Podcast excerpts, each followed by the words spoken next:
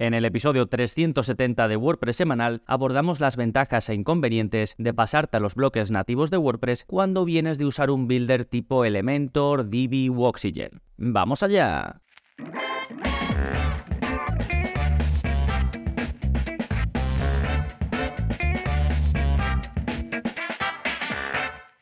Hola, hola, soy Gonzalo Navarro y bienvenidos al episodio 370 de WordPress Semanal, el podcast en el que aprendes a crear y gestionar tus propias webs con WordPress en profundidad. Hoy te voy a hablar, como decía, de las ventajas e inconvenientes de pasarte a los bloques nativos, ¿no? A los bloques de Gutenberg o a los bloques nativos de WordPress. Primero vamos a poner un poquito de contexto, te voy a decir qué entiendo yo por pasarte a los bloques de WordPress o de qué casos te voy a hablar. Voy a mencionar el Full Site Editing, la edición global del sitio, porque es una diferencia, no quiere decir lo mismo pasarte a bloques que utilizar esa funcionalidad. Después me adentraré en las contras o la desventaja que yo puedo ver en algunos casos para pasarte a los bloques. Por supuesto, después hablaremos de las ventajas y por último algunos consejos por si te animas a dar el paso. Todo esto en un momentito, pero antes como siempre, novedades que está pasando en gonzalonavarro.es esta semana, pues como cada semana hay nuevo vídeo de la zona código, es el vídeo 320 y en él te enseño a mostrar el IVA en las facturas de Restrict Content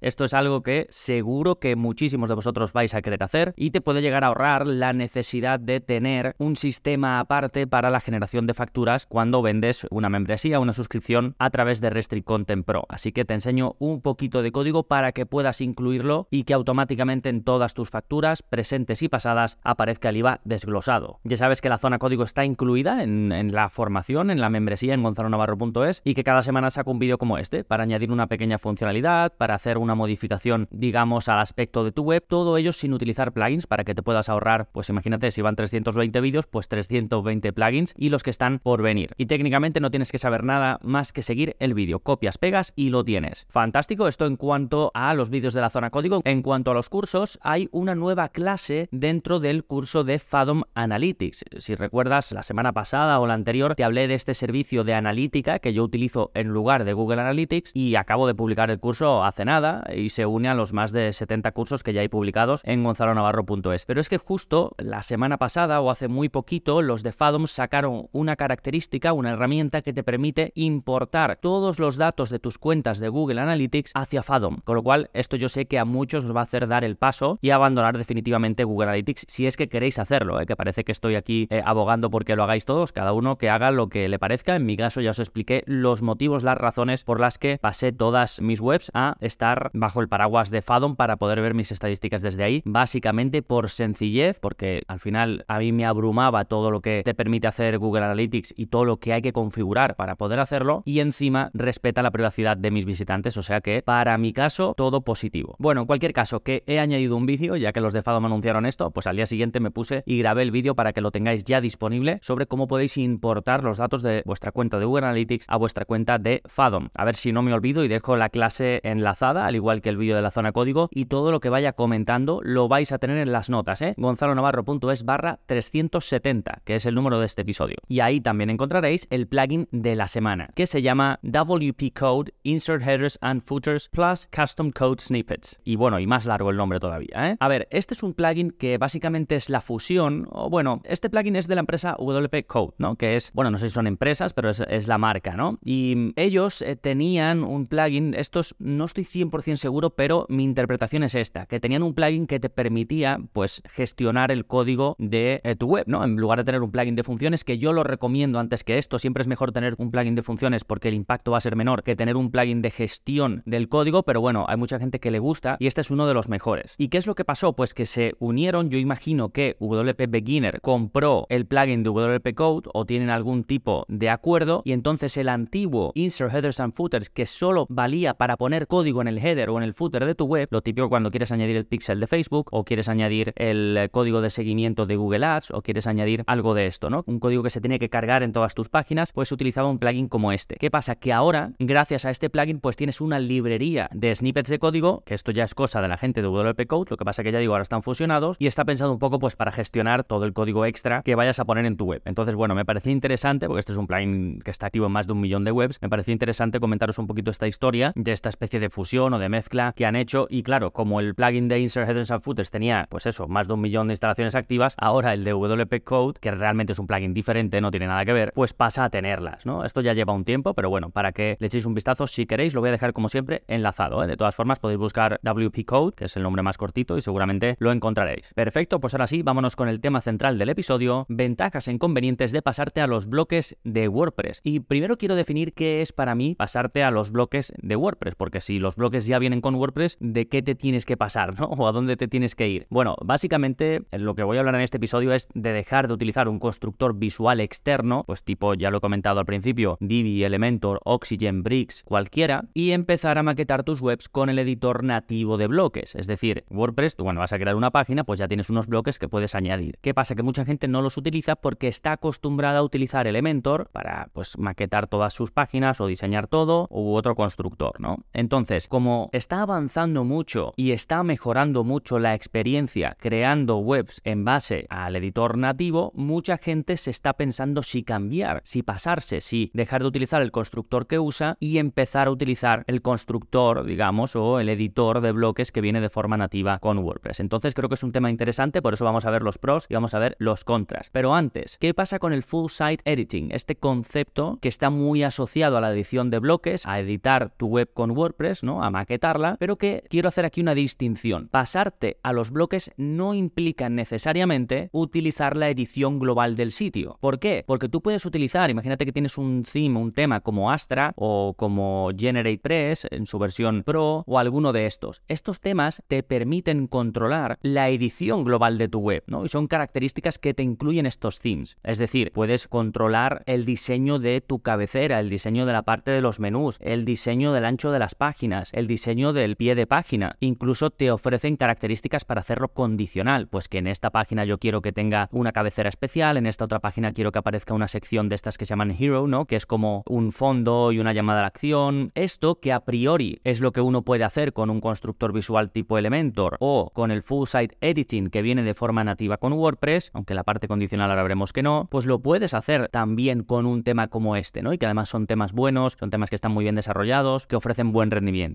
Como Astra o GeneratePress u otros que hay. Y luego, más allá de la parte estructural, tú sí puedes utilizar los bloques nativos que vienen con WordPress para dentro de las páginas, ¿no? Para la maquetación de una página específica, para la maquetación de un artículo, para la maquetación de lo que sea, ¿no? Ahí sí vas utilizando los bloques. Añades bloque de texto, bloque de imagen, bloque de columnas, este tipo de cosas. ¿Puedes utilizar el full site editing que viene con WordPress? Por supuesto, siempre que utilices un tema basado en bloques, como ya vimos hace pocos episodios, hay entre un tema clásico, el de toda la vida de WordPress, y un tema basado en bloques. El tema basado en bloques te permite controlar el diseño global de tu sitio directamente con las opciones de WordPress, es decir, el diseño de la cabecera, el diseño del footer y de estas zonas estructurales. Incluso páginas de archivo, como puede ser la página de blog, la página de categoría o plantillas de página. Es decir, definir la estructura que van a tener todas tus páginas, todas tus entradas, todos tus contenidos personalizados. Sí, sé que puede ser un poco confuso porque estamos en un momento de WordPress en los que se puede hacer de todo con muchas cosas. Os voy a dejar un enlace en la parte esta de que hablo del full site editing a lo que os comento de las diferencias entre un tema clásico y un tema basado en bloques. Ahí hablo en profundidad del full site editing y tenéis una masterclass sobre cómo se utiliza un tema basado en bloques y qué ofrece desde el punto de vista de la edición global. ¿eh? Es una masterclass en vídeo para suscriptores. Bien, una vez hecha esta salvedad, vamos ahora ya con lo mollar, ¿no? Primero vamos a hablar de los contras de pasarte a los bloques. ¿Cuáles son las posibles desventajas de si estás utilizando un constructor visual tipo Elementor, Divi, Oxygen, Bricks o lo que sea, de cambiarte y empezar a utilizar los bloques que ofrece WordPress de forma nativa? Bueno, lo primero es que te puedes encontrar con limitaciones. Si estás acostumbrado a utilizar todas las características que ofrece tu constructor, sobre todo los más complejos como Oxygen o Bricks, que están más enfocados a un perfil más técnico, ¿no? Pues puedes echar en falta cosas cuando te pongas a utilizar los bloques de WordPress, porque de forma nativa no te va a traer ni de broma todo lo que te ofrecen los constructores,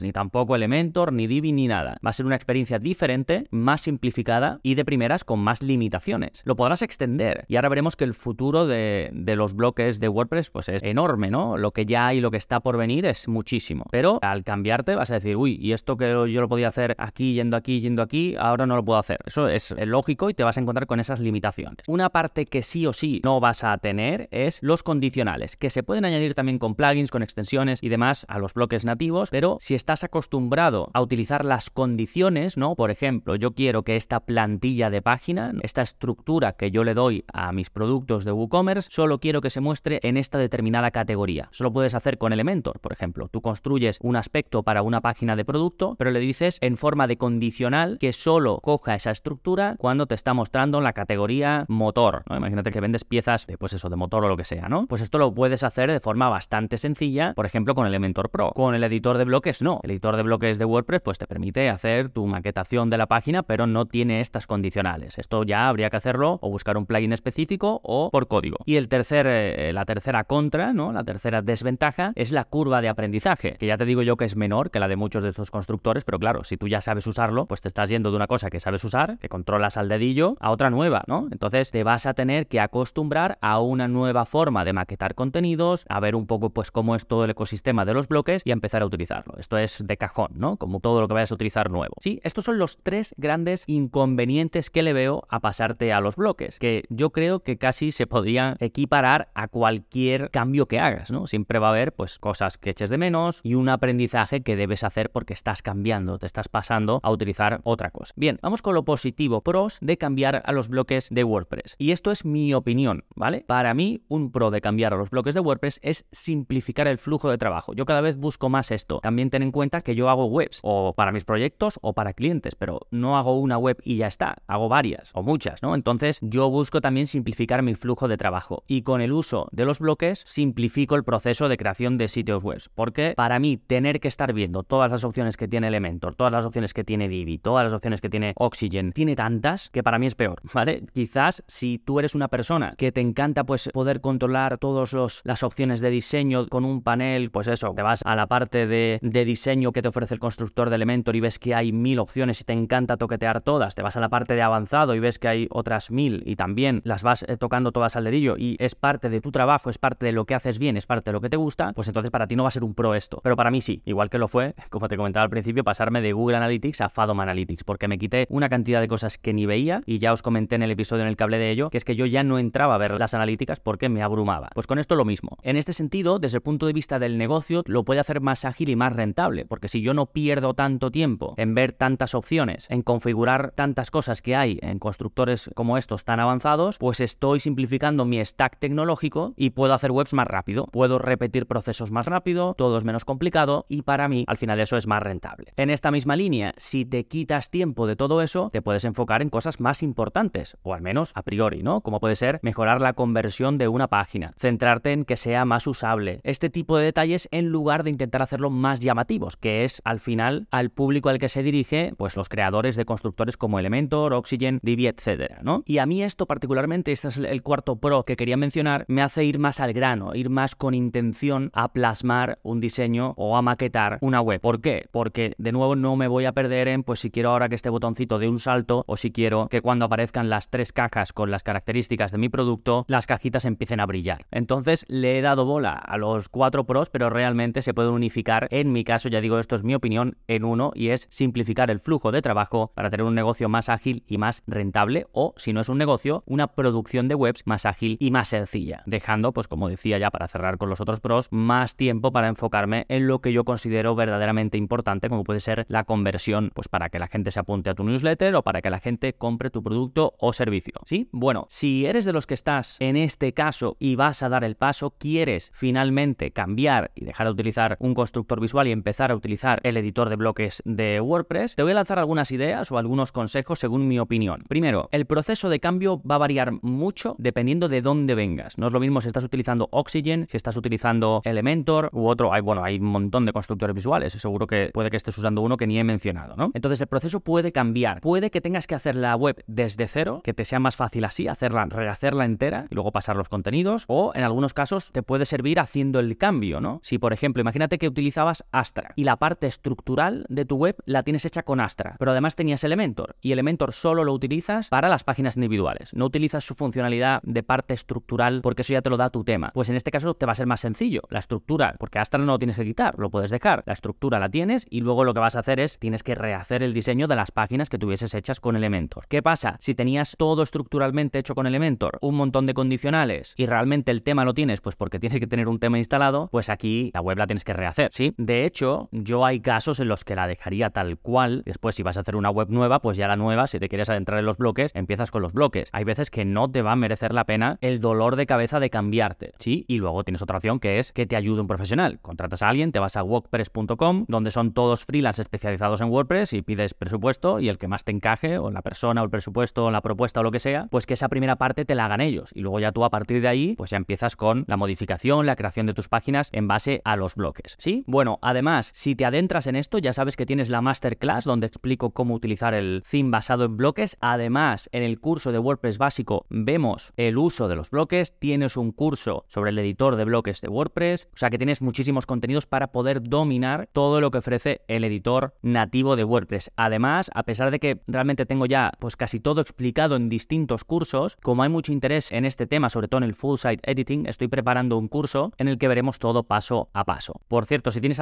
duda, pregúntame, ¿eh? Si eres suscriptor y estás en la comunidad privada en Telegram, pues me preguntas por ahí o por el soporte. Y si no, pues escríbeme a través del contacto de la web y te remito a los contenidos que más te puedan servir en función de tus necesidades. Fantástico, pues nada más por este episodio. Nos seguimos escuchando. Adiós.